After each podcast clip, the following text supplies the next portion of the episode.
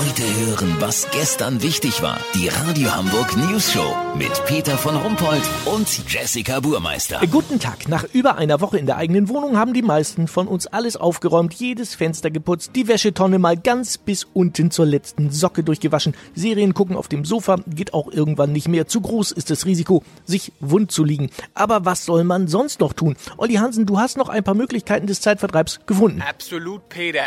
Geht aber in die gleiche Richtung, denn bei aller Aufräumeritis gibt es bei fast allen von uns noch einen blinden Fleck in der Bude, wo sich kaum einer rantraut. Aha, und der wäre? Die Wohnung des Staubsaugers, das Kabuff, die Abstellkammer, das Kabäuschen, auch Schab genannt. Da landet ja alles, was woanders keinen Platz hat. In Jahrzehnten ohne Sinn und Verstand auf Regalen gehortet oder in Plastikschalen und Schuhkartons mehr oder weniger sortiert. Ja, richtig. Malerkrepp, selbstklebende Tiefkühletiketten, unzählige Ikea-Imbusschlüssel, Fahrradpumpen, bei denen der Nupsi vorne fehlt. Klebebänder, eingetrocknete Pinsel, Farben, Lacke und Holzleim.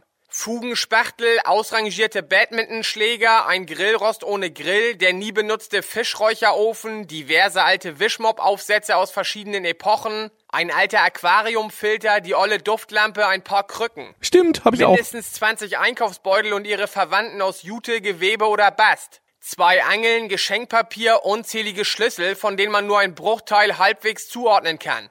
Diverse Schuhcremetiegel, Medikamente aus der Zeit von Robert Koch, Staubsauger, Ersatzbeutel vom Staubsauger des Vormieters. Hör auf, Olli, mir ist ganz schwindelig. Das war exakt der Inhalt meiner Abstellkammer. Meiner auch. Denn mal ran an den Speck, Leute. Damit schafft ihr nicht nur eine Pandemie, sondern auf jeden Fall noch die nächste Pest, Ebola, Fleckfieber und die spanische Grippe auch noch. Solltet ihr tatsächlich noch Zeit haben, nehmt ihr euch einfach, na was wohl vor? Oh nein, Olli, nicht den Werkzeugkasten. Doch, Peter. Das sind noch mal locker 100 Jahre Ausgangssperre. Lass so machen, ich gehe das jetzt an. Wenn ich durch bin und einer von euch noch leben sollte, melde ich mich noch morgen. Habt ihr das exklusiv, okay? Ja, vielen Dank, Olli Hansen. Kurznachrichten mit Jessica Burmeister. Ungleichgewicht, Verhältnis zwischen Joggen und Chipsfressen liegt bei 2 zu 6.